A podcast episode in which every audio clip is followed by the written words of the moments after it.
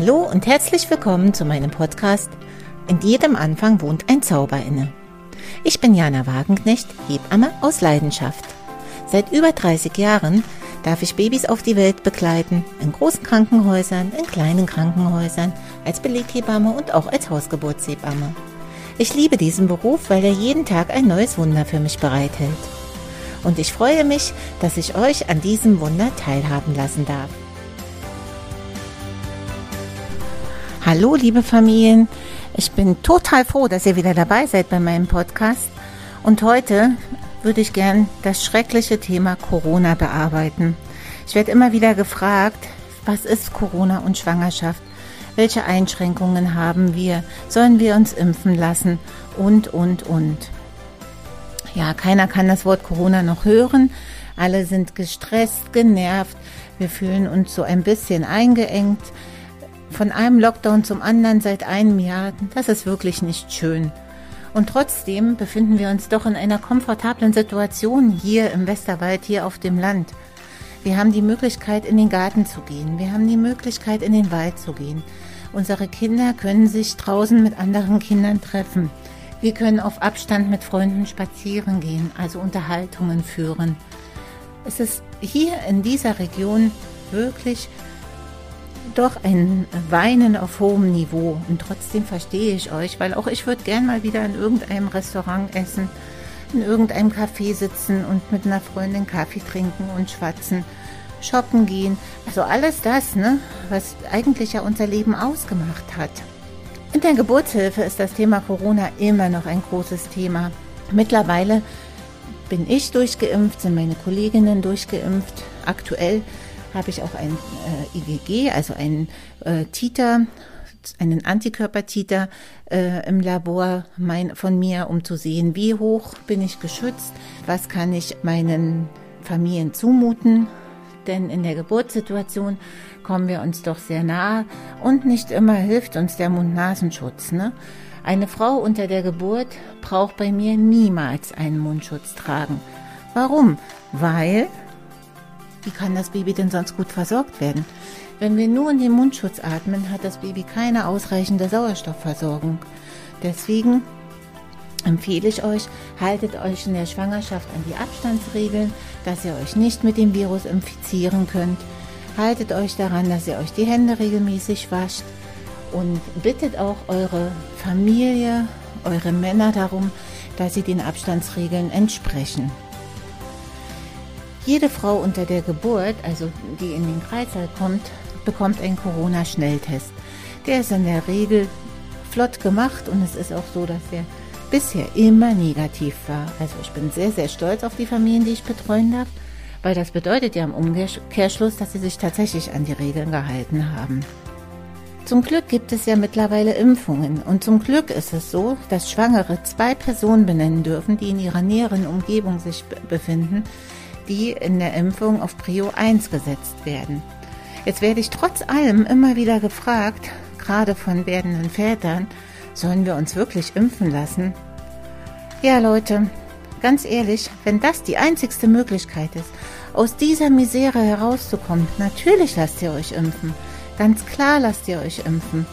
Wir haben mit Impfungen schon ganz viel geschafft.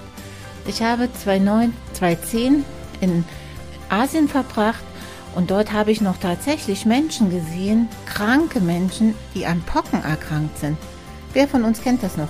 Keiner, weil die sind durch die Impfung einfach verschwunden. Ich habe Menschen gesehen, die so schwer krank durch die Pocken waren, dass sie gestorben sind. Haben wir hier nicht mehr. Was für ein Glück. Überlegt mal, wenn unser Baby geboren wird, dann beginnt schon nach acht Wochen die erste Impfkampagne, die erste Impffrage. Der Kinderarzt sagt, kommen Sie bitte zur nächsten U, da gibt das, kriegt das Baby die Sechsfachimpfung. Wer von euch denkt darüber nach, ob er sein Baby impfen lässt? Ganz, ganz wenige. Sicherlich hinterfragen wir kritisch, ist es wirklich nötig, aber im Endeffekt werden 99 Prozent aller Babys geimpft. Und zwar ohne nachzufragen, was auch richtig ist. Gar keine Frage. Nach meinem Asienaufenthalt bin ich ein großer Impfbefürworter. War ich vorher schon, aber jetzt bin ich das noch begründet durch den Asienaufenthalt. Ich finde immer, dass wir, wenn wir damit äh, eine Chance haben, aus diesem schlimmen Corona, schlechtes Wort, Geschiss herauszukommen, natürlich lassen wir uns impfen, wenn es möglich ist. Und für die Väter, die jetzt tatsächlich auf Prio 1 laufen können, erst recht.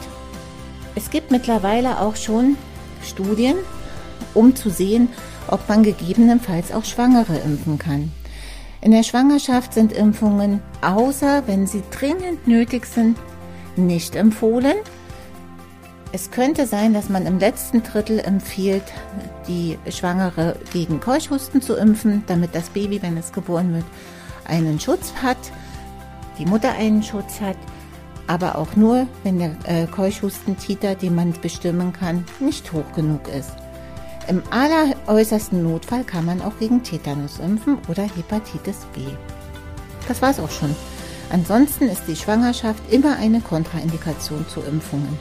Und so wird es auch nach wie vor noch für die Corona-Impfung gehandhabt, einfach weil es keine Studien gibt, weil wir keine Probanden haben. Welche Schwangere lässt sich freiwillig impfen, um zu gucken, was passiert dann mit meinem Baby? Zum Glück niemand. Aber in der Stillzeit ist es durchaus möglich, die Impfung in Anspruch zu nehmen. Und deswegen würde ich euch bitten, darüber ganz, ganz kritisch nachzudenken, ob es nicht doch dann tatsächlich, wenn euer Baby geboren ist, angesagt ist, dass ihr schon auf der Impfliste steht. Ja, zum Thema Corona und Kreissaal, das ist ja auch immer so ein Thema, was ganz, ganz, ganz kritisch um diskutiert wird. Bei uns ist es noch so, im Krankenhaus Andernach, dass die Väter die Geburt begleiten dürfen.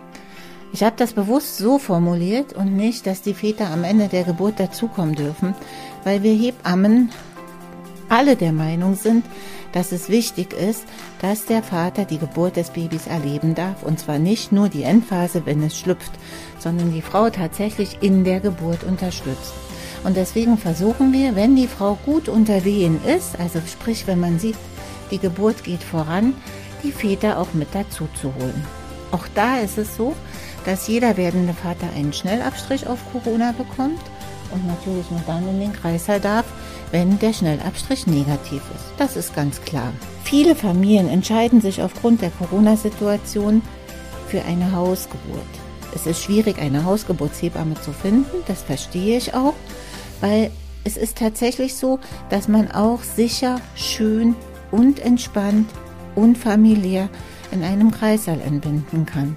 Und dann geht man ein paar Stunden nach der Geburt wieder nach Hause und hatte auch das wundervolle gemeinsame Geburtserlebnis. Wenn alles gut ist, sprich, wenn die Frau eine gute Einstellung hat, wenn die Schwangerschaft unkompliziert war. Im günstigsten Fall, wenn schon eine unkomplizierte Geburt vorangegangen ist, dann spricht auch gar nichts dagegen im häuslichen Umfeld. Das ist natürlich Corona-bedingt das sicherste Umfeld für unsere Familie, ein Baby auf die Welt zu bekommen. Es ist auch tatsächlich, das muss ich zugeben, auch wenn ich keine äh, ausschließlich Hausgeburtshebamme bin, auch wenn ich das Krankenhaus äh, sehr liebe, wenn ich es liebe, die Sicherheit der Ärzte im Hintergrund zu haben. Es ist ein wirklich der I-Punkt einer schönen Geburt, wenn das Baby zu Hause auf die Welt kommen darf. Für unsere Familie, für die erste Zeit nach der Geburt, haben wir mit Corona viel gewonnen. Durch die Social Distance kommt einfach nicht mehr jeder zu Besuch. Das heißt, wenn überhaupt Oma und Opa und wir haben ganz, ganz viel Zeit, uns auf unser Baby einzustellen. Mit unserem Baby die erste Zeit zu verbringen. Mir ist aufgefallen im letzten Jahr, dass dadurch ganz wenig Stillproblematik entsteht dass ganz wenig Problematiken im Wochenbett für die Mutter ist, weil einfach viel Zeit da ist, sich wirklich zu erholen, sich wirklich mit dem Baby zu beschäftigen. Wenn das Baby das Mäulchen aufmacht, kann es einfach gestillt werden, weil wir haben ja keinen Besuch, auf den wir Rücksicht nehmen, sondern das Baby kann einfach an die Brust.